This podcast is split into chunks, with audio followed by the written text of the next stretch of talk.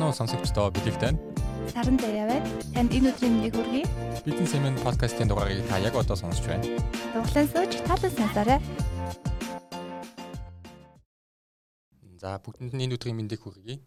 Манай бизнес цэнийг энэ удаагийн подкастын зочноор Leader Point Holding үйл ажиллагаа компани үйл ажиллагаа хариуцсан захирал Даштуулам мөн Ganabel Institute хүний нөхөц коучинг компани захирал ган долгоор оролцож байна. За ингээд хоёр зочин маань өөрсдөө байгууллага болоо өөрсдөө товчхон танилцуулаач. За манай Ganabel Institute 2012 онд байгуулагдсан үнэс хойш 500 гаруй байгууллагын 50 мянган гаруй ажилтнуудад сургалт зөвлөх үйлчлэгийн чиглэлээр үйлчлэг үзүүлсэн байна. Тэгээд манай байгууллагын алсын хараа бол хувь хүмүүсийг амжилтанд хүргэх одоо Монголын одоо үндэсний компаниудыг олон улсын түвшинд гаргах ийм зорилготойгоор байгуулагдсан. Тийм манайх бол сургалт, захиалга сургалт, коуч үйлчилгээ, консалтинг гэдэг энэ гурван чиглэлээр үйл ажиллагаа явуулдаг. За сая тэгэхээр ганц толгой захиалын маань хийсэн тэр бүх хүний нөөц коучинг сургалтыг аа даш тулам захирал маань авч ийсэн. Тэгэхээр та өөрийнхөө тухай танилцуулаад анх танай компанид яг ямар бэрхшээл тулгараад хүний нөөцийн сургалтыг зөвлөх үйлчилгээг авсан талаараа манай сонсогчдод танилцуулаач. За. Манайх лидер үеийн тойлдон гэж компани 2011 оноос хойш барилгын салбарт үйл ажиллагаагаа явуулж явуулж байна. За энэ хугацаанд бол туслан гүйцэтгэгчээс ерхий гүйцэтгэгч захиалагчийн хэмжээнд үйл ажиллагаа явуулж байна. Өнөөдрийн байдлаар VIP Residence гэдэг хотхны нэгдүгээр ээлжийг бол амжилттайгаар одоо ашиглалтанд оруулаад байна. Манай байгууллагын эрхэм зорилго бол хэрэглэгчдэд үргэлж үн цэнтэй байх баялагийг бүтээн гэсэн юм зорилготойгоор үйл ажиллагаа явуулж байгаа. Тэгээ анх одоо байгууллага дээр би 2017 оноос одоо хүний нөөцийн одоо зөвлөх үйлчилгээ яг бол авч эхэлсэн байгаа. За энэ дээр ямар асуудлууд байсан гэхээр одоо компани өргөчхийн хэрээр маш олон асуудлууд одоо ажилтнаа удаан хугацаанд одоо доктортой ажиллуулах үүрэг хариуцлагын хувьд ч гэсэн маш олон асуудлууд бол тулгардаг юм билэ. Тэгээ эдгээр асуудлуудыг одоо шийдвэрлэх энэ тулд бол Ganabel институтэд хандаж Э, хүний нөөцийн ийм зөвлөх үйлчлэгийг авч эхэлсэн байгаа. За сайн байцгаана уу намайг түрүүн танилцуулаагүй. Би сэтгүүлч бэлэгттэй цуг энэ удаагийн подкастыг хөтлөгч байгаа сэтгүүл царан зайн. Тэгээд Дашка захирлаас нэг зүйл тодруулжсая. Та энэ яг LBH компанид хэдэн оноос хойш ажиллаж эхэлсэн бэ? Үүсгэн байгуулагдсан цагаас нь л ажиллаж байгаа. Анх юу ямар мэрэгчлэр компанид орж исэн? За санхүүгийн үйл ажиллагаа тэгээд ер нь бол одоо дотоод үйл ажиллагаагаа л ер нь хариуцж ажилладаг байсан да. Тэгээд үүсгэн байгуулах үүсгэн байгуулсан цагаас нь хойш та анх орсон тий. Одоо ингээд бас олон жил боллоо. Том том төслүүдийг амжилттай хэрэгжүүллээ гэж та сая хэллээ. Анх үүсгэн байгуулахад ер нь хичнээн ажилтнтай байсан. Одоо хэд болсон? Анх бол нэг 14 5 ажилтнтай байсан. Одоо бол нэг үндсэн яг үндсэн инженерүүд ийм баг бол нэг 40-оос 50 орчим байгаа. А яг туслан гүйцэтгэгч бусад одоо хүмүүсийг хамруулад ажиллахад бол нэг 500-аас 600 хүнийг бол ажиллуулж байгаа. Өөх 14 15 хүндээс эхэлсэн. Одоо 500-аас 600 ажилтнтай болсон гэхээр чи маш өсрөнгөө хөгжсөн компани шиг сонсогдож байна. Тийм яг хуу 5-аас 600 гэдэг бол бид нар ихэнхдээ туслан гүйцэтгэгч компаниудыг бол ажилуулдаг байгаа л да. Барилгын салбар өөрөө аюу онцлогтой, аюу олон төрлийн ажлуудыг хийдэг. А тэдгэрийг бол нэг ажлыг нэг хүн хийнэ гэж аахгүй. Тийм учраас туслан гүйцэтгэгч компаниудыг оролцуулахад бол 500-аас 600 хүн бол нэг төсөл дээр ажиллах жишээ нь тэдгэрийг бол удирдах ажиллуулна гэсэн. А яг компанida нийгмийн даатгал төлөөд ажиллаж байгаа инженерийн баг бусад ажилтнууд бол нэг 40-оос 50 оны бүрэлдэхүүнтэй байгаа. Тэгээд анхны одоо 14-өөс 15 хүн одоо яг нийгмийн татгалт төлж байгаа 40-оос 50 хүн харин тослон гүйцэтгэгчинд хийлээ 500-аас 600 гэж энэ энэ бүгдээс удирдахад хамгийн хэцүү бүлэг нь аль вэ? Мэдээж их хүмүүс нь байх уу эсвэл цөөн тооны хүмүүсийг удирдахад хэцүү байдаг уу? цөөн тооных нь бол бас гайгүй. Ер нь бол бэрхшээл баг гардаг. Хүний тоо ихсэх тусам л удирдлагаас хяналтаас гардаг. Тэгэхээр зайлшгүй бодлого хэрэгтэй. Систем хэрэгтэй юм билэ. Энэ тал дээр гандалгаар агшийн саналыг сонсъё. Юун дээр? Аа цөөн тооны хүмүүсийг удирдах нь удирдах нь амарх байдаг уу? Эсвэл хүний тоо ихсэх тусам удирдах нь хэцүү болдог уу? Тэгэл хүний тоо нэмэгдэх тусам л нөгөө янз янзын асуудлуудад нэмэгдээд гараад ирж штэ. Аа яг байгууллага дээр системийг бий болоод ирэхээр яг энэ асуудал бол харилдаг. 20 хүн байна уу, 200 хүн байна уу, 2000 хүн байна уу? үл харалцдаг. Тэгэхээр альва одоо нөгөө жижиг компани дунд түвшин гараад ирэнгүүт сайн манай таш толгом захирлын ярьжсэн энэ асуудал бол өс өсөг давхаас өөр харахгүй давсан одоо хүмүүс маань за одоо энэ компани яаж систем болох уу? Яаж хүний нөөцийн бодлоготойгоо уях уу гэд ингээд бүх юм маань бодлогын шин чанартай тулгуурлаж асуудал шийдэгдэх гэсэн үг. Тэгээд ирэхээр нөгөө хүний тоо ихсэн ч гэсэн систем нь байгаа болохоор одоо удирдахад бол асуудалгүй удирдах тийм боломж бүрдэх гэсэн үг. Тэгвэл анханасаа ерөн системтэй системээ бүрдүүлэхин зүйтэй гэж ойлгож болох уу? Тийм болон тэгтээ систем гэхээр бизнес системс гадна одоо манай байгууллагын LBC-тэй хамтарч байгаа одоо сегмент бол илүү хүний нөөцийн бодлого талаас нь яаж системийг бий болох вэ? Үүн дээр үндэслээд хүний нөөцийн бодлого дотор ямар хүмүүсийг байгууллагад авах вэ? Тийм ээ. Авсан хүмүүсээ яаж хөгжиж чиглүүлэх үү? Сургаж хөгжүүлээд ингээд чадвартай болсныхан дараагаар тэр хүмүүсийн ажлын гүйцэтгэлийг яаж үнэлэх үү? За тэгээд үнсэн хүмүүсээ цалингийн одоо нэг зөв системийг яаж тогтоох вэ? Урамшууллын хэлбэр гэдэг ингээд ийм маш тийм ийм цэгцтэй, системтэй ийм арга аргачлууд боловсруулагдаад э, явж иж тэр байгууллага бол хүний нөөцийн жинхэнэ утгаараа хүчрхийг одоо багта болно гэсэн үг л дээ. Гэтэ энэ бол ингээд төгс төлөлдөр болоогүй юм сайжруулалт хийгээл сайжруулалтууд хийгээд одоо энэ хүний нөөцийн бодлого дотроос алийг нь төрүүлж хийх үү аль одоо функцэн сайн ажиллаж яах гэдэг ажилт хийгээл тэгээ сайжруулалтууд хийгээд явдаг гэсэн үг. Тэгэхээр 2017 онд Leader Point Holding компанид хүний нөөцийн талаар гарч ирсэн асуулт бол хүмүүсээ яаж илүү удаан ажиллуулах уу?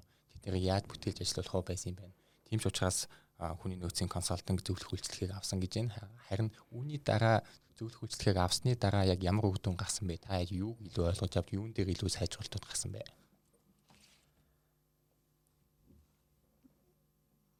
За ер нь бол одоо тэр хүний нөөцийн бодлого байхгүйгээс олж тэр нэг командаар удирдахдах хүмүүс олон болох тусам бид нэг командаар удирдахдах одоо илүү тэг үүрэг хариуцлагууд нь тодорхой болгох гэдэг айгүй олон асуудлууд хүний нөөцийн хувьд гардаг юм билээ л дээ. Тэгээд анх бол бид нар яг хөтлөөрөө боловсруулад яг одоо анхан шатанд нь юу хэрэгжүүлэх вэ? Дунд шатанд нь одоо ч гэсэн цаашдаа бид нар хэрэгжүүлэх хүний нөөцийн хувьд давж хэрэгжүүлэх ажлууд бол төлөвлөгөөр гарцсан байгаа л да. Тэгээ яг тэр анхан шатныхаа өрөөнд бол бид нарыг сургалтыг бол анх авч исэн ажилтнуудаа чадахжуулах ур чадварын одоо харилцааны ур чадвар хандлага гэдэг одоо удирдах ур чадварыг сайжруулахын одоо ийм сургалт авч эхэлж исэн. А мөн шинээр орж байгаа ажилтнуудыг бол бид нэр шалгаруулж аваад сургалтандаа хамруулдаг баг жишээ нэ. А тэгэхэд тухайн ажилтан ч гэсэн өөрөө тухайн байгууллагт би яг тохирох хүн мөн үү биш үү гэдэг сонголтыг бас тухайн ажилтанд бас айгу тийм боломж харагдчихсэн. А зарим ажилтнууд бол үнэхээр яг тэр энэ байгууллага миний хайжсан байгууллага муу юм а гэдээ ажил турхаас өмнө тэр байгууллага ойлгоод одоо маш удаан хугацаагаар ажиллах шийдвэрээ гаргацсан гэдэг бүтээмжтэйгээр ажиллаж байгаа. А зарим ажил хүмүүс бол тухайн сургалтаас нэг хоёр сургалтын дараа ч юм уу сургалтын дундуураас одоо гарч явах сонгохгүй байх ч тийм тохиолдлууд бас гардаг юм лээ. Тэгээ тэр нь өөрөө маш их зөв болж эхэлсэн. Хүнээ зөв сонгоод тэгээд яг ажлын байран дээр зөв хүнээ тавиад ингээд нэг командаар удирдах хэрэгт бол ажлын бүтээмж бол тэр маш их хэмжээтэй бол сайжирдаг юм билээ. Тэгээд цаашдаа бид нар хүний нөөц бодлогынхоо хүрээнд бол цалин өснийхөө системийг бас боловсруулсан байгаа. Тухайн ажилтан би хэдийд ямар цалин авах вэ? Яаж ажиллавал ямар цалин дээр байх юм? Удаан ажиллавал яах юм гэдэг бүх юм тодорхой болчихно. А тухайн ажиллаж байгаа ажилтнаа ч гэсэн жишээлбэл одоо хүний нөөцийн ажилтан нэг анкет бөглөөд бөглүүлээд одоо яхад хинхэл бүглэж байгаа шинээр ирж байгаа хүмүүс бол юу асуудгүй гэхээр ердөө цалин л асуудаг байхгүй юу манай нийгэмд тэнгууд тухайн хүний нөөцийн ажилтан бол өөрийнхөө үүрэг хариуцлагын хүрээнд бол тодорхой системээс хараад та энэ төрөний цалин авах юм байна ингэж ингэж ажиллах юм байна гэдэг нэг дөрөм журмууд нь тодорхой болчихсон учраас хинээс ч хамааралгүй хинээс ч асуухгүйгээр хариулж чадж байгаа байх жишээний ингээд бүтээмж юу бол их дээшилдэг Тэгээд өхний нөөцийн энэ одоо бодлого нөөцийн зөвлөх үйлчлэгээ авахаас өмнө бол ашиг орлогын одоо үедээ харьцуулахад бол 4-5 дахин нэмэгдсэн байгаа. Компанийн хувьд бол Тэгэхээр сая таны ягсан зүйлээс хэд хэдэн зүйлсийг онцлмаас санагдлаа. Нэг тухайн ажилтнаа удаан ажилуулахын тулд компани тухайн ажилтнаа таних хэрэгтэй нөгөө талаас ажилтан ч гэсэн тэр компанида тохих тохих уу удаан ажиллах уу гэдгээ бас мэдэх хэрэгтэй гэж байна шүү дээ. А бас мөн ажилтан ороод ямар хугацаанд ямар цалин авч яаж ажиллах уу гэдэг нь бүх зүйл нь тодорхой байвал тэр хүн хинээс хамгаалахгүй ажилдаг гэж байна. Энэ талаар ганд болгон захирлаас асуухад танай компаниас ер нь хүний нөөцийн зөвлөх консалтингийн сургалт авдаг компаниудад яг нийтлэг толгойдог тэр хүний нөөцийн бэрхшээлүүд нь юу байдаг вэ? Тэднийг шийдэхин тулд та яг ямар системтэй ямар үйл ажиллагаа явуулдаг вэ? Тэгэхээр яг байгууллагт тулгараад байгаа асуудлыг таньж мэдээд яг удирдлагын багтаа болон хүний нөөцтэй нуулзаад яг ийм ийм асуудлууд тулгараад байгаа юм байна. Энэ асуудлыг сургалтаар яаж шийдвэрлэх вэ гэдгийг ярилцаж гаргаж ирээд за танай байгууллагт яг ийм ийм сургалтууд ийм хугацаанд тохирох юм байна гэдгийг зөвлөмж санал өгнө гэсэн. Гэхдээ ихэнх байгууллагууд одоо техник гэдэг маань одоо жижиг дунд бизнесээ хэлж байгаа шүү. Тэр байгууллагууд өөр ингэсэн суралт хөгжлийн төсөв байдгүйгээс болоод нэг хоёр удаагийн сургалт аваад тэрийгээ суралт өгснөөр ингээд таацалдаг Гэтэл яг үүндээ тэр байгууллагын соёлд аа сурахын тулд тэрийг тасралтгүй ингээд суралцах процессор дамжуулж тэр хүмүүсийн хандлагыг нь өөрчилдөг байхгүй. Тэгэхээр яг тэрийг олж харсан удирдлагууд тийм ир шийдэмгийн өөрчлөлтийг хийдэг. Тэр томоохон хэмжээний бас нөгөө төсөв гарна шүү дээ. Зардал тэр зардлыг даах хэмжээний тийм ээ. Одоо нөгөө сэтгэл зүйн бэлтгэлтэй өө энэ мөнгийг гарах хэрэгтэй юм байна. Гаргаж ич хөгжих хэрэгтэй юм байна гэдгийг олж харсан байгууллагууд ингээ хурдтай хөгжиж байгаа байхгүй. Үүний яг юм одоо үлгэр жишээ байгуулганыг нь бол LBC компани бол яалтч хүн ба. Тэгэхээр удирдлага нь өөрөө зөв сургалт хөгжилд анхаарал тавьдаг тэр байгууллага хурдтай хөгжиж байгааг олж харсан байхгүй. Тэгэхээр зарим хүмүүс бол нэг удаа хоёр удаагийн сургалт ангуудаа өөрчлөгдсөнгүй гэж ярьж байгаа бол энэ бол хэний асуудал вэ гэхээр тэр байгууллага тэр байгууллага удирдлагын өөрснийх нь чиг баримжаа бодлого байхгүйг шинж байгаа байхгүй. Нэггүй удаа сургалтанд суугаад өөрчлөлт гарсангүй гэдэг ийм хурдан хүлээлт хүлж байгаа бол тэр байгууллага бол үйл явцад нь ач холбогдол өгөхгүй байна. Хурдан яарад үр дүнгийн хүсэж байна гэсэн үг байхгүй? Гэтэл та нар бодоод үзтээ бид нар жоох мөлхөө одоо мөлхөө хөхтэйг одоо явах хүртэл нь тэр хүүхд чинь унаж тусна. Нэлээ олон удаагийн те босож алхаж явж байгаа нэг хэдэн сарын дараагаар яг юм бүтэн бат цогсож алгалтаа зүв хийдэг штэ. Яг тэрэн шиг л байхгүй юу? Тэгэхээр энэ суралт хөгжил одоо суралт хөгжлөөр дамжиж тэр байгууллагыг ажилтныг бол төлөвшүүлдэг. Тэгээд энэ байгууллагуудад э, түрүүн LBH-ийн э, хийсэн ажлын нэг нь бол бас юу гэсэн гэхээр тэр ажилтнуудыг авахаас өмнө энэ хүнд LBH байдаг хүн зүйлс байна уугүй юу гэдгийг одоо тэр анкетаар дамжуулж авдаг байхгүй юу.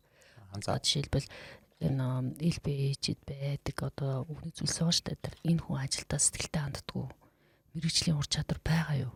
Багаар ажилдгүү, бүтээлчээр сэтгэдгүү, ийм баялаг бүтээхийн төлөө бүтээмжтэй ажилдгүү гэдгийг сорилоор судалгаагаар авчтэй. Тэгэнгүүт за энэ хүнд яг энэ байгууллага соёл байгаа юм байна гингүүтээ тэр хүмүүс туршилтын одоо ажилтнууд байгаа шүү дээ. Тэр ажилтнуудаа тэр шинэ ажилтны сургалтанд суулгадаг. Яг суулгаж явах явцаа тэр хүний зан характер нь танигддаг байхгүй тэр дашика захирал хийжсэн сургалтын явцаж байгаа сөрөг хандлагатай тийм хүмүүс бол сургалтандаа хэрдэггүй. Гэтэл тэр сургалтын чинь ил бич зардал гаргаа сургаж байгаа штэ. Гэтэл тэр хүн энэ биднийг хөгжүүлэхэд энэ хүн сургалт нь бид нартэй сургалт өгөөд нь штэ. Энэ байгууллага соёлыг ойлгохын тулд би энэ сургалтанд сууж байгаа юм байна штэ гэсэн зөв үзэл бодолтой хүмүүс эцэс нь тунарч үлддэг. Тэр тунарч үлдсэн хүмүүсээ ажилд авахар тэр хүмүүсээ нөгөө удаан хугацаанд ажиллах магадлал маш их байдаг байхгүй. Тэгэхээр энэ бол ерөөсөө ингээд тасралтгүй ажиглал сайжруулалт тодорхой хэмжээний хөрөнгө оруулалт хийж ич зөв хүнээ одоо авах бас нэг арга аргачлал байгаа байхгүй. Тэгэхээр одоо яг Монголын яг юм хурдтай хөгжиж гэж бодож байгаа бол тэр их түн тоног төхөөрөмж одоо барилга байшин гэдэг юм санхүүгийн нөөц тий материалын нөөцийг амьд оруулдаг тэр нөөц нь хүний нөөц байдаг. Тэгэхээр бид нэр хүний нөөцтэй ач холбогдол өгч чадсан чадж байгаа бол тэр байгуул хурдтай хөгжиж байгааг олж харах юм бол Монголын компани болон хөгжих бүрэн боломжтой. Хөгжөд бид нар ингээ олон улсын түвшинд гармаар байгаа байхгүй. За тэгээд бас нэг тулгарч байгаа асуудал бол бүтээмжийн асуудал гэдэг байхгүй монголчуудын. Тэгэхээр нийт ажлын 8 цаг гэж үзвэл энэ 8 цагийнхаа яг хэдэн хувийг бүтээмжтэй ажиллаад байна. Бүтэн 7 хоног, бүтэн сарын турш би яг юу хийв гэдэг юм бүтээмжийн тухай ярих гэхээр тэр хүмүүсийн бүтээмжийн тухай ойлголт ондоо ондоо байдаг. Зарим хүмүүс маш урдтай байдаг. Зарим хүмүүс бол их удаж олон талаас нь юм харж байгаа шийддэг. Тэр тэр хүмүүсийн нэг бүтээмжийн ойлголтыг нэгтгэхийн тулд бүтээмжийн тухай ойлголтыг өгөөд бүтээмжтэй ажиллана гэж яг юу хэлдэг. Бүтээмжтэй ажилласнаар танд болон энэ танны байгууллагт ямар үр дүн гарах юм бэ гэдгийг ойлгуулах ажлыг сургалтаар дамжуулж хийдэг. Тэгэхгүй бол өө би ажлын цаг өө одоо хурдан 6 болоосаа гэж яарч байгаа хүн бол хайрын цаг. Яагаад гэвэл тэр хүний цаг өөрийнх нь цаг яваад байгаа байхгүй. Тэрийг хүн ингээ ойлгоод ирэхээр миний одоо энэ ажлын 8 цаг бол байгууллагата зориулж байгаа юм биш ээ. Энэ бол миний цаг учраас би энэ цаг хугацаанд үн цэнтэй үр бүтээлтэй хандах ёстой юм байна гэд ойлгоод ирэхээр тийж ажилдаг. Манай Ганабилийн хамт болон хүн нэг бүр яг тийм ойлголттой байдаг. Тэгэхээр бид нартэй хамтран ажиллаж байгаа байгууллагууд бас энийг ойлгосоо гэдэг утгаараа бид нар ингээ урт хугацаанд хамтран ажилладаг. Тэгээд ингээд бизнесийн байгууллагт бас тохир тулгараад байгаа гурав дахь асуудал юу вэ гэхээр өө нэг 3 сарын те ингээд үржилсэн ажлын үр дүнгээ шууд ажилтнуудаас нэхэд идэх байхгүй. Үгүй энэ бол юу гэхээр урт хугацааны бодлого тасралтгүй сайжруулалт хийж иж тэр байгууллагын бүтээмж тэр хувь хүний бүтээмж сайжирдаг.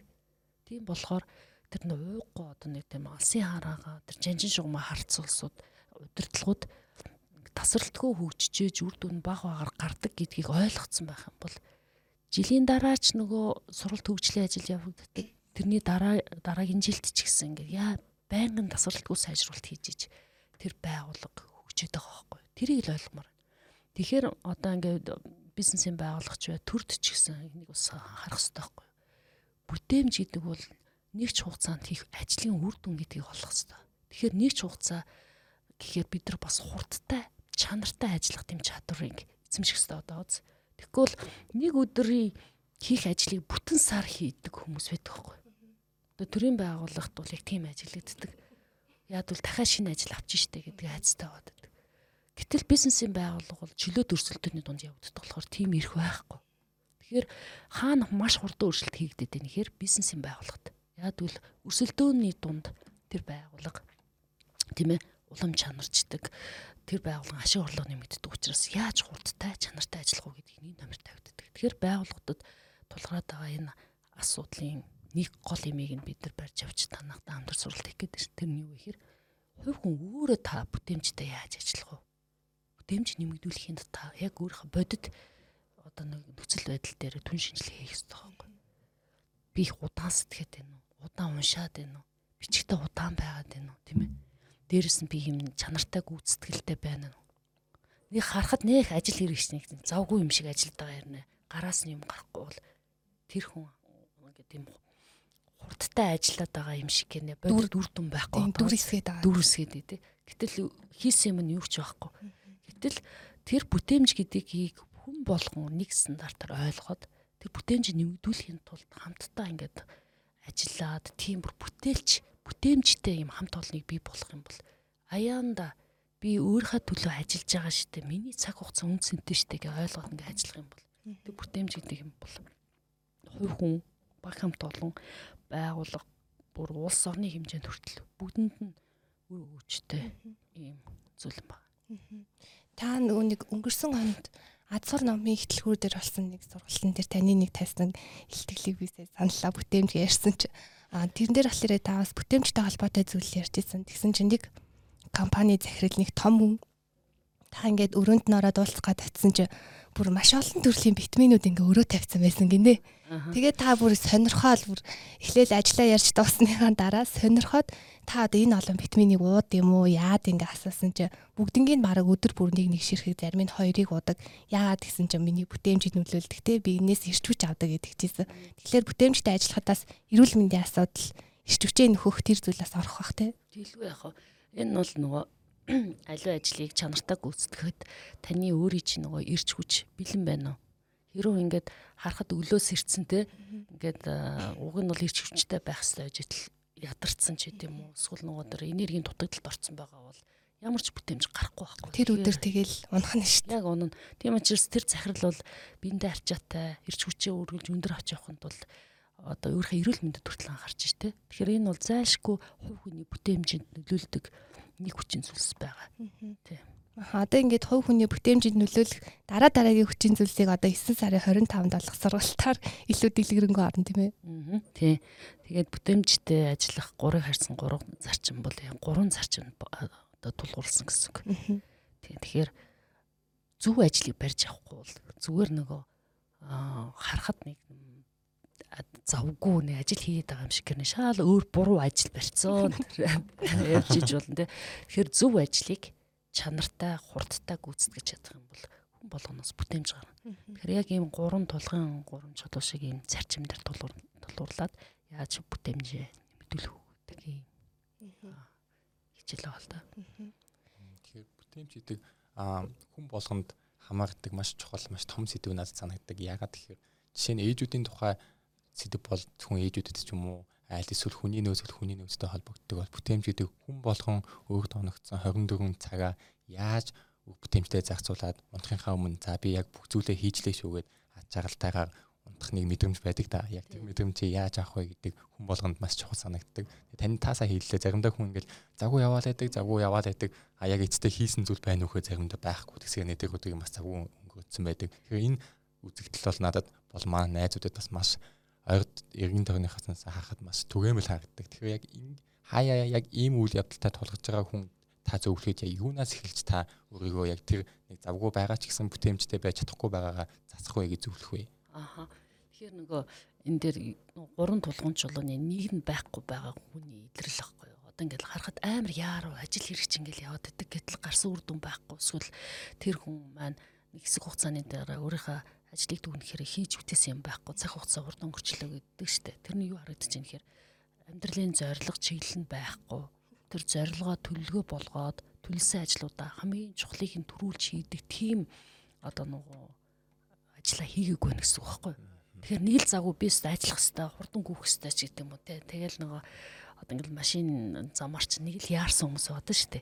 Тэгэхээр яг ингээд эргээд бодохоор би ер нь миний одоо өнөөдрийн хийх ёстой гурван чухал ажил байгаа юу? Энэ гурван чухал ажил маань миний алсын зорилготой уялдж байгаа юу? Төгөнгөд нөгөө гурван зорилготой тэр зорилго тавьсан гурван чухал ажлаа яаж би чанартай төвлөрч гүйцэтгэл сайтай хийх вэ гэдэг дээр анхаарах хэрэгтэй байхгүй. Тэгээд ирэхээр аяанда тэр хүний нөгөө бүтээмжтэй ажиллахын төлөө тэр дадлан төлөвшөж эхэлнэ гэсэн үг. Тэгээ миний амьдралд ч гэсэн тийм тохиолдож исэн 20 эдтэй амьдралынхаа зорилго чиглэл урт хугацааны төлөвлөгөө төр гараагүй болохоор нэг л ажил хэрэгч нэг л яаруу хүн яваад идэг. Хүн харахад л ажил хэрэгч хүн байна. Гэхэл яг үнэндээ гарсан юм байхгүй. Би одоо энэ 5 жилийн юу хийгээд харж юу хийгээ бүтээч вэ гэсэн чинь нэг урт хугацааны зорилгоо тодорхойлоогүй болохоор жижиг юмд ач холбогдлогөө л тэрэндээ амар цаг зарцуулаад байсан ойлгосон байхгүй. Тэгэхээр бүтээмжтэй ажиллах хүний нэг номерын зарчим бол зорилгоо зөв тодорхойлоод төлөвлөсөн тэр зорилгоо төлөвлөлт болгоод яг ач холбогдлоор нь эрэмблэх тэр чадвар байхгүй. Тэгээд гол юм а бариад тавгангууд тэрийгээ яаж би төвлөрч гүйцэтгэх үү? Гүйцэтгэхдээ би яаж хурдтайгаар гүйцэтгэх үү? Одоо жишээлбэл ийм удирдахч хүн байлаа гэвэл ядаж ингээд шин шин мэдээлэл унших хэрэг гарна шүү дээ. Тэнгүүт таны унших хурд ямар вэ гэд бодит байдалтай нүрд тулах хэрэгтэй байхгүй. Бидний Ганабел институтын судалгаагаар бол монголчуудын яг ажил хэрэгч хүний яг оффист ажиллаж байгаа хүмүүсийн одоо унших хурд аягүй муу юм билий. Бидний одоо 300 гаруй хүнээс судалгаа авахд 1 минутанд 120-оос 130 л уншдаг. 120-оос аягүй бага.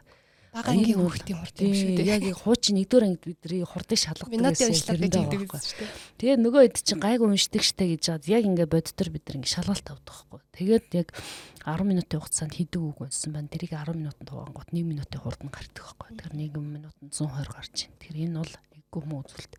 Гэтэл ажил хэрэгч хүний унших хурд бол 350-аас 500 гэдэг байхгүй. Тэгэхээр маш хурдтай уншдаг технологи байгааз. Тэгэхээр одоо удирдахч хүн бол нэг ном авчаал сар уншаад зурлаад байх хэрэггүй байхгүй. Араас чинь өчнөө олон номнууд хүлээж. Тэгэхээр таны унших хурд ямар вэ? Таны бичих хурд ямар вэ? Гэт ингээд энэ хурд чи өөрөө таны бүтээмжийг чи илэрхийлээд идэг. Тийм болохоор тэр зөв ажлыг чанартаагаар хурдтай гүйцэтгэх энэ чадвар танд байна уу гэдгийг боддоор өөрөө тодорхойлж хэрэгтэй. Хөрсөн дээрээ буух хэрэгтэй юм үнэ. Яг хөрсөн дээрээ буюу яг бодит миний хурд юу вэ? Миний бүтээмж ямар вэ гэдгийг тодорхойлоод харчих юм бол энэ хүмүүс дараа нь яах вэ гэхээр зоригтойгоор өөрийнхөө тэр энэ хурдыг бүтээмжийг нэмэгдүүлэхийн төлөө ажиллаж эхэлнэ шүү дээ. Байгууллага дээр ч гэсэн бид нар бүтээмж ярих хэрэгтэй байхгүй. Манай нэг жилийн, нэг сарын, нэг өдрийн бүтээмж хийдвэ. Нэг цагийн бүтээмж хийдвэ гэдгийг бүр нарийн гаргацсан байхгүй. Манайхан бол хамгийн нарийн та нэг сараар л гаргадаг шүү дээ. Нэг сарын одоо ашиг нэг сарын орлого гэж яриад байдаг. Гэтэл нэг өдрийн орлого зарлагаа гаргасан юм уу? Нэг цагаар нь гаргасан юм уу? Хувь хүн нэг цагийн бүтээмжний хит ин гэдгийг гаргах хэрэгтэй байхгүй. Тэгээд үзэхээр бид нар аягүй наривчлан одоо тооцоолж бодож гарах хэрэгтэй л гэсэн. Хэрвээ нууц ишвал танай байгууллагыг нэг цагийн нэг өдрийн бүтээмж хийдэггүй. За энэ бол яг цэвэр байгуулгын одоо нууцсахгүй.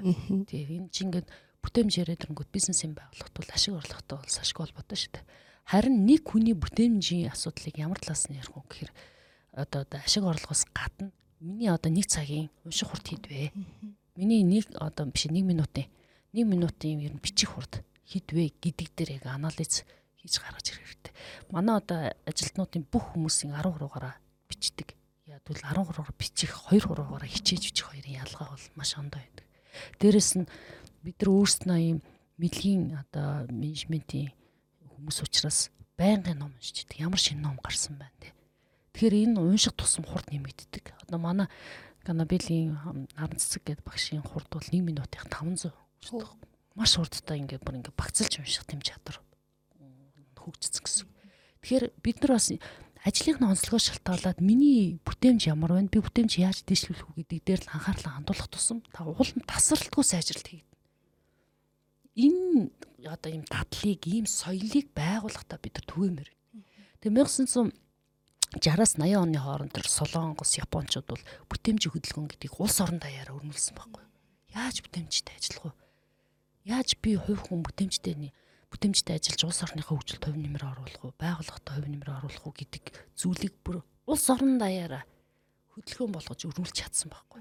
Манайх шиг нэг соёлын товтлогоон гэдэг шиг бүтээмжийн товтлогооныг тэр улс оронд хийсэн учраас тэдгээр улс орн бар улс болоод одоо бол бүр хүжингөө улс орны тоонд ороод байгаа байхгүй.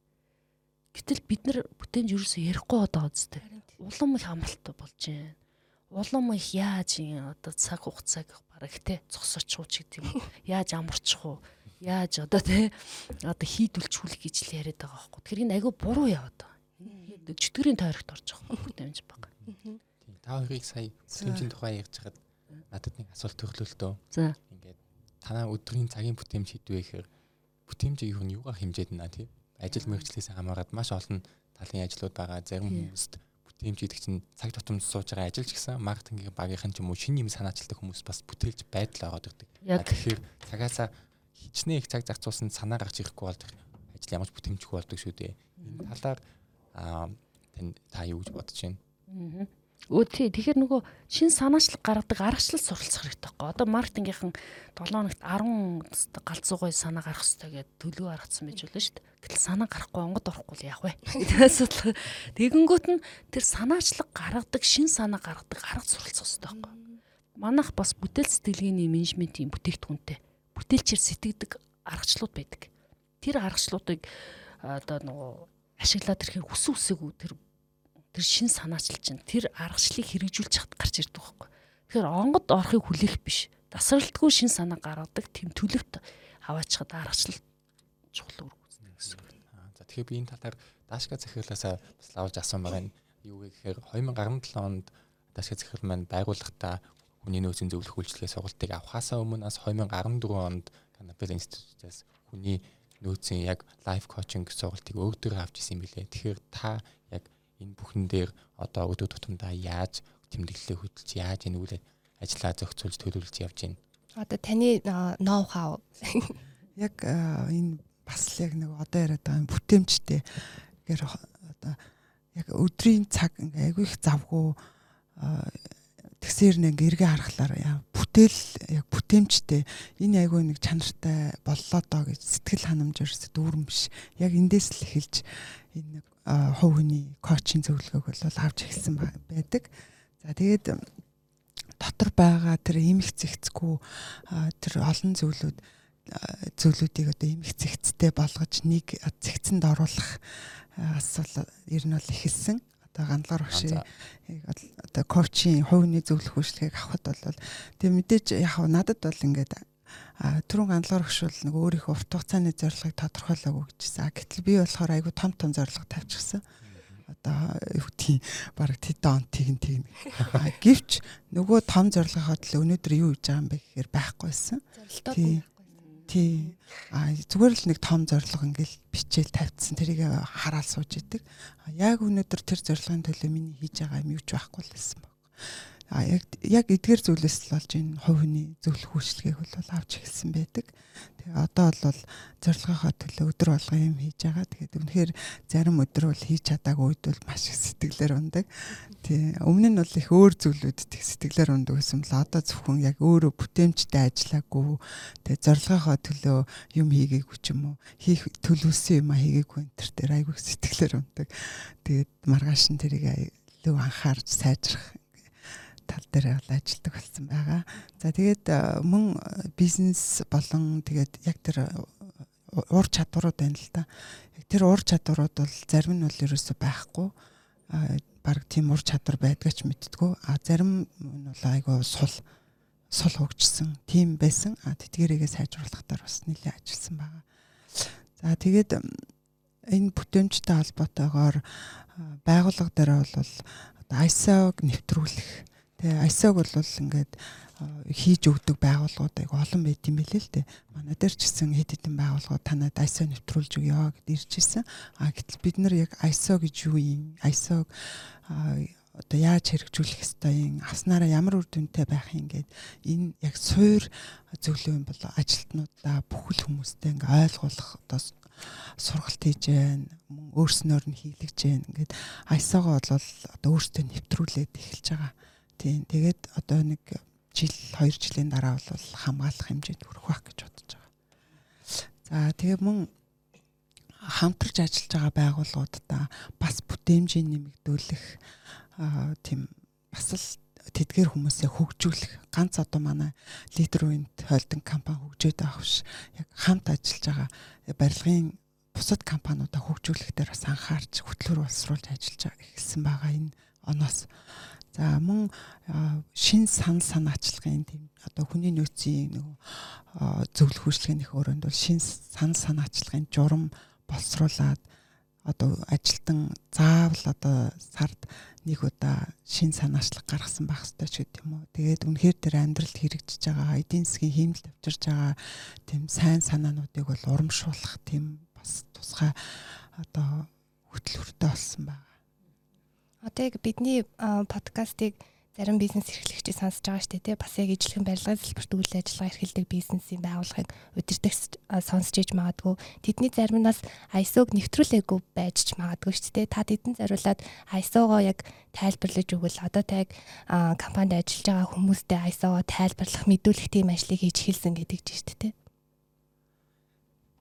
тий. Ер нь бол нөгөө ISO гэл тэгэхээр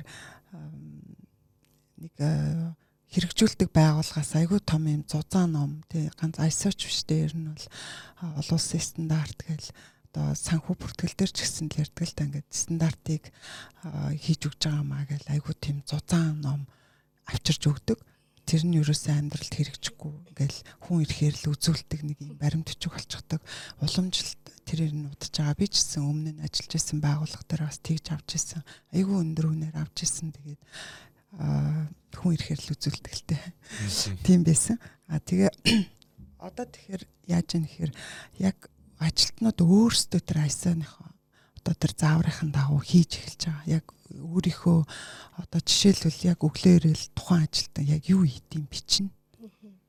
Одоо өөрийнхөө одоо хийж байгаа ажлыг бичгээс л эхэлдэг юм билэ.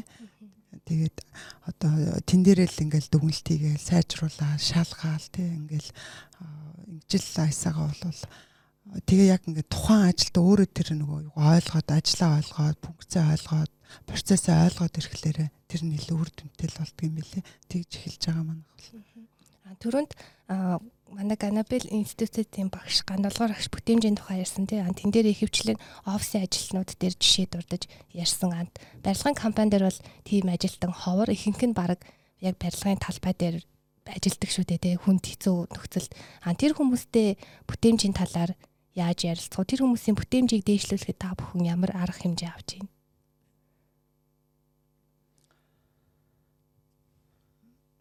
Тий, ер нь бол юу барилгын ажил бол өөрөө айгу хурдаар одоо ашиг орлого бол хурдаар л хэмжигддэг. Тэгээд тухайн нэг өдрийн одоо ажилчны бүтээмж ер нь бол анх бид нар яг тухайн ажилтныг өөрийнх нь туслах ажилтнаас ахуулаад яг хандлагаас нь эхэлж яг өөрийнхөө төлөө ажиллаж байгаа одоо өөрөө хөгжиж байгаа тий өөрөө юм гоё бүтээн байгуулалт хийж байгаа гэдэг ийм хандлагаас нь эхэлж бол бид нар ажилласан байгаа. Тэгээд өөрөө хүн ухамсарлаад ирэхлээр бол тодорхой төвшөнд бол тэр ажлын бүтээмж бол бас нэмэгддэг байгаа. Тэгээд цаашлаад мэдээж ур чадварыг сайжруулах тухайн ажлынх нь өөрийнх нь ур чадвар сайжруулахтаар бас ажиллах шаардлагатай. Энэ ажлын бүтээмжид хөдөлмөрийн аюулгүй байдал эрүүл ах уу ер нь хэр нөлөөлдөг бол одоо яг тэр барилгын талбай дээр ажиллаж байгаа хүмүүст маш чухал асуулт байна. Хөтөлмөрийн аюулгүй байдал гэдэг бол барилгын компанийн хувьд бол номер 1. Жишээлбэл манайх одоо жил хагасын хугацаанд бол сая 650 мянган хүн цагийг бол ямар ч хосол авааргүйгээр ажилласан баг жишээ тий. А мэдээж хэрэг одоо багжаа яаж байрлуулах уу? Одоо багжаа хайгаал ингээл яваалаа үл одоо цаг алдаал. Тий цаг алдаал. Тий нэг ийм их зэгц одоо тэр зүйлээс бол хөтөлмөрийн бүтээмж бол бас айгүй нэмэгд шаардлагатай байна. Би өнөөдрийн хоёр зочноос нэг төстөө зүйл анзаарлаа. Юу гэхээр хоёлаа яг тэмдэглэлийн дэвтэртэй тэрэн дээрээ яг ажлуудаа хөдөлдөг тэмдэглэлтийг нь яг анзаарч ирсэн. Та хоёр ажлаа өдөө тутмынхаа ажлаа яаж илүү төлөвлөж бичиж явдаг вэ? Тэр тухайгаас хүмүүс танилцуулбал зарим хүмүүс тэмдэглэл хөдлөх тухай зарим яг нэг арга барилаа олж аваагүй байдаг да. Тэр талаар сонирхолтой. За хүний толгойд чинь өдөрт 60 мянган бодол орж ирдэг гинэ. Тэр олон бодлууд дундаас бид нэр төлөвлөд олон төлөвлөгөөт нөгөө ажлууд байдаг. Тэгээд тэр төлөвлөгөөт ажлаа цаасан дээр буулгахаар таны тэр олон бодлоос чинь гол ажлыг юм тий түүж авч шүлтүр хийхэд чинь тусалдаг байхгүй. Тэгэхээр энэ бичиг тэмдэглэх соёл бол урд нь байсан одоо ч байсаар энэ бол сонгодог арга. Сонгодог урлаг гэдэг шиг энэ бол сонгодог одоо соёл байхгүй. Тэгээд энэ одоо нөгөө төв бичиг тэмдэглэдэг соёл чи эргээд таны энэ бүх хийж байгаа ажил бодол санаа чинь бүгдээрээ цаасан дээр үлдэж таны одоо одоо амжилтын түүх таны архив болж үлдэх байхгүй. Тэгээ энэ одоо бид хоёрын яг ижил тэмдэр бол энэ цаг төлөлтийн хаж тэмдэр байна л да. Хаж гэдэг маань хийх ажлын жагсаалтын тэмдэр. Тэгээ энэ хажийн хамгийн ихний хэсэгтэр урт хугацааны төлөвлөгөө байгаа. Энэ урт хугацааныхаа төлөвлөгөөндөө хүрэхийн тулд 10 жил, 5 жил, жилийн дотор юу хийх вэ гэдэг ингээд жижиглээд хуваачдаг. Тэгээ энэ жилийн зорилгоо сарын төлөвлөгөө рүүгээ шилжүүлээд сарыгаа төлөвлөгөөгөө 7-7 хоногор ингээд жижиглж хуваараар хийдэг байхгүй. Тийм болохоор миний өдөр тутамдаа хийж байгаа ажлууд бүгдээрээ тэр алсын хараа урт хугацааныхаа зорилго руу чиглэдэг гэсэн үг. Ингээд ирэхээр маш их юм хийж бүтээлээ тий. Би зорилгынхаа төлөө өнөөдөр их юм хийлээ шүү гэдэг тийм сэтгэл ханамж таашаалыг авдаг. Тэгээд одоо ингээд жишээлбэл одоо шин санааны хэсэг дээр санаагаа сараачдаг хэсэг байгаа. Хурлын протокол байвал хурлын протоколын тэмдэглэлийн хэсэг дээр одоо хурал уулзалтанд орно. Тэр хэсгийг гол гол түлхүүр өгнөдөр биччихдэг байхгүй. Тэгвэл нөгөө хүн чинь ингээд юу ярьлаа яалаа ямар шийдвэр гаргалаа гэд ингээд эргээд нөгөө олон бодлын чинь дунд төрөгдөө авчдаг. Эргээл эн чинь бас л бүтэмжийн асуудал байхгүй. би юу хийх ёстой вэ гэдэг маань цаасан дээр байлаа. Энийг хийнэ. Тэрнээс юу хийнэ гэж бодож ийлаа гэл ингээл эн чин бол ингээд бодлын хувьд сэтгэлгээний хувьд таны хурдыг сааруулах аюултай. Тийм болохоор бичиж тэмдэглэл цаасан дээр буулгах нь таны бүтээмжид бас нөлөөлдөг бас аюу том хүчин зүйл байхгүй. Тэгэхээр миний аргачлал бол гол гол төлхөрнүүдээр бичиж авдаг. Гол гол ажлуудаа цаасан дээр буулгаад ач холбогдлоор нэр юм бэ. Яг эренбийнхэн дагуу хийдэг. Энэ гэд бүр ингээд амьдралын хэм маяг болсон. Яг би энэ аргачлалаа одоо үр дүн гарч байгаа болохоор үр хөвгүүдтэй болон хамт олондоо суралтаар дамжуулаад манайха суралт авдаг одоо хувь хүний хөгжил болон хувийн зохион байгуулалтаа сайжруулъя гэсэн хувь хүн хамт олон бас яг энэ аргачлалаа нэвтрүүлдэг л дээ.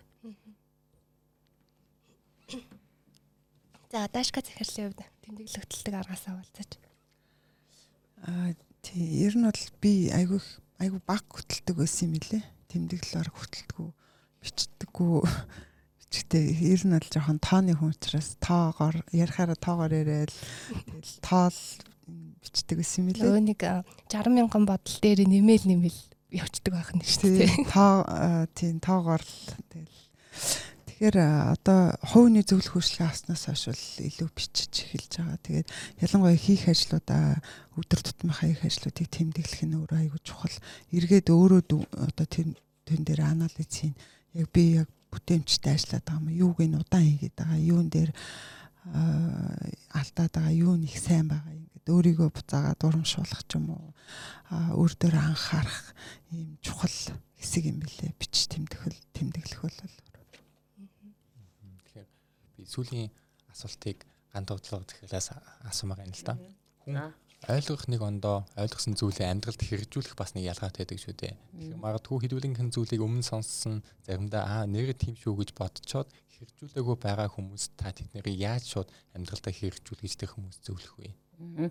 Тэгэхээр альва өөрчлөлтийг хийхэд нөгөө өөр үгүйч нь гурван түвшин гардаг гэж би хардаг. Нэгдүгээрх нь бол одоо сургалтанд ч юм уу суулаа, ном уншлаа, хүний яриаг сонслоо тэгэнгүүт ойлгодог аа нэрэ тийм юм байна би өөрчлөлт хийх ёстой юм байна гэдэг шийдвэр гаргалт нь яг бодол дотор нь байдаг гэсэн үг.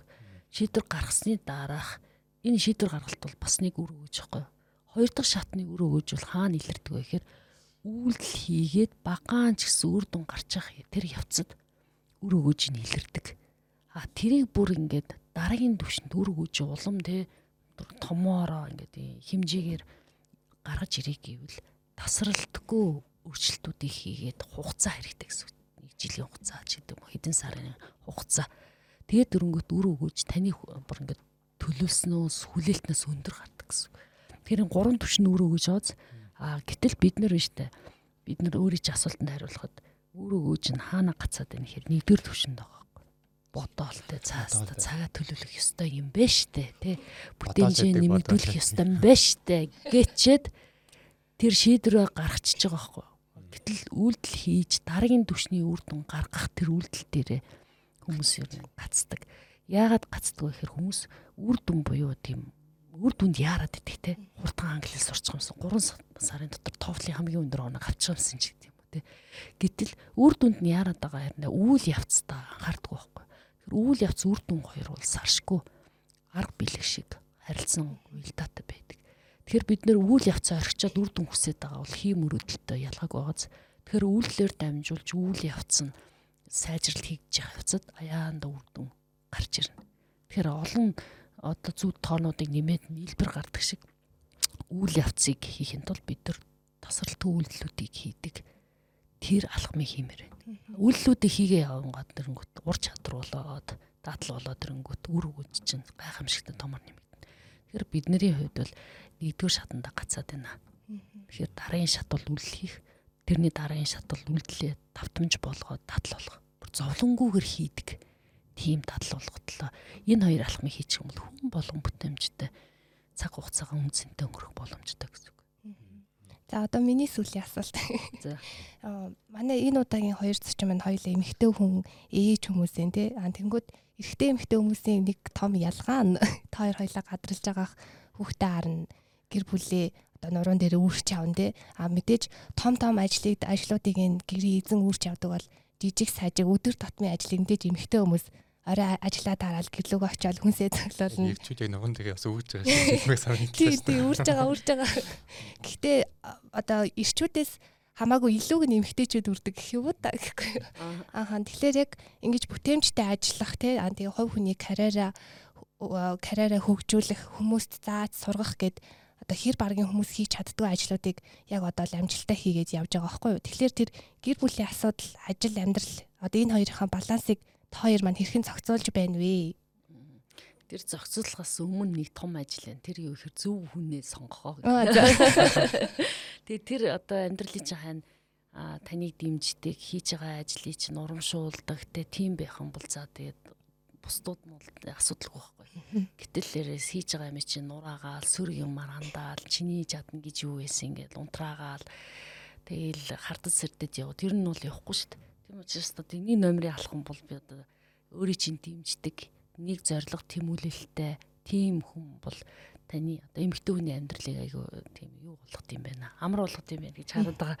Тэгээ хоёрдугаарт нь нөгөө гэр бүлийнхаа одоо суудсан хүнтэйгээ ойл гэр бүлийнхаа хүндээ нөгөө ойлгуулах хийж байгаа ажлаа ойлгуулах тийм ээ. Тэгээ хамтдаа ярилцах, өөрийнхөө ажлын тэгээ алийг нь хамтдаа хуваалцаж хийх үү гэдгийг ойлгуулах ажлыг бас ятгуу үнэмшүүлэх ажил хийх хэрэгтэй юм байна гэж байна. Ятгуу үнэмшүүлэх ажил. Гуравдугаарт нь тэр нөгөө хүүхдүүдэд зөв хүмүүжүүлэхэд цаг гарах хэрэгтэй юм байна.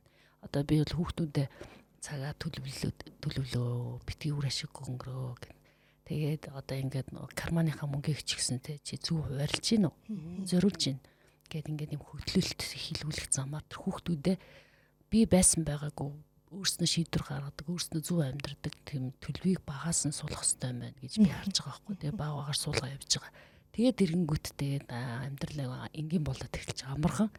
Түүрт түүш та одоо гурван хүүхэдтэй одоо байгууллага удирдаа аваа явж байна. Дээс нийгмийн янз янзын ажилд оролцсон.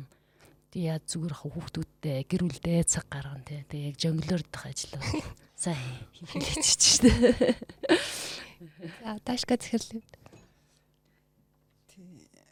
ер нь бол би миний нэг аргаар л юу юм гэхээр аль болохоор ингээд хүмүүс өөрөөр нь бие даалгаж сурах ч юм уу тэ нэг юу байт юм л да. Одоо хүүхдүүдэд ч гэсэн ингээд алуу нөгөө нэг тийм хүний гар одоо бүхний минь өөрөө хийж өгч биш юм уу тийм тэгээд тэр нь өөрөө ингээд явах тусмаа цаг явах тусам ингээд би өөрөө чөлөөлөг чөлөөтэй болоод тийм тийм бас нэг арга барил байдаг надад. Тий аль болохоор ингээ өөрийнх нь ойлгуулад өөрийнх нь тэр сэтгхүүд нь ойлгуулах тэгээд нэг өөр өөртөөгөө ажиллах нэг тийм тиймэрхүү арга барилаар илүү ажилдаг. Тэгээд тэр нь өөрөө эргээгээд ингээ намайг айгу чөлөөтэй болгоод байд юм шиг санагддээ шүү дээ. За баярлалаа. За ингээд манай энэ удаагийн подкастын зочноор Leader Point Holding-ийн үйл ажиллагааны хариуцсан захирал Даш Дулам, мөн Ganabal хүний нөөцийн консалтинг компани захирал Ган толгой оролцлоо. Ингээд хоёр зочиндоо өөрсдийнхөө зөвлөгөө туршлагаасаа харамгүй хуваалцсан баярлалаа. Тэгээд эндээс байгууллагууд алсын зорилтоо тодорхойлчих юм бол одооноос хүний нөөц болон босод зүйл дээр юу хийхээ сайн мэдээд авчих юм байна. Энэ ч гэсэн хувь хүн дээр ч гэсэн бид нэр алстаа ойрын 5 жилдээ 10 жилдээ дараагийн жилдээ юу хиймээр нэгдгийг тодорхойлж чадвал өнөөдрөөс тэр зүйлдээ хийхийн тулд өнөөдөр бидний хийх нэг алхам юу вэ гэдгийг бас бодох хэрэгтэй санагдлаа. Тэгэхээр энэ энэ подкастыг сонсож байгаа сонсогчдаа энэ подкастыг сонсож дуусаад таны хийх зүйл таны дараа 7 хоногийн дараа сарын төлөвлөгөөнд ч ойртуулах хийх алхам ч мөн үгүй юу гэдгийг бас өөртөөсөө нэг асуугаад үзээрэй. Ингээд сонссон бүх хүмүүс болон зочиндоо баярлалаа. За баярлалаа. За баярлалаа.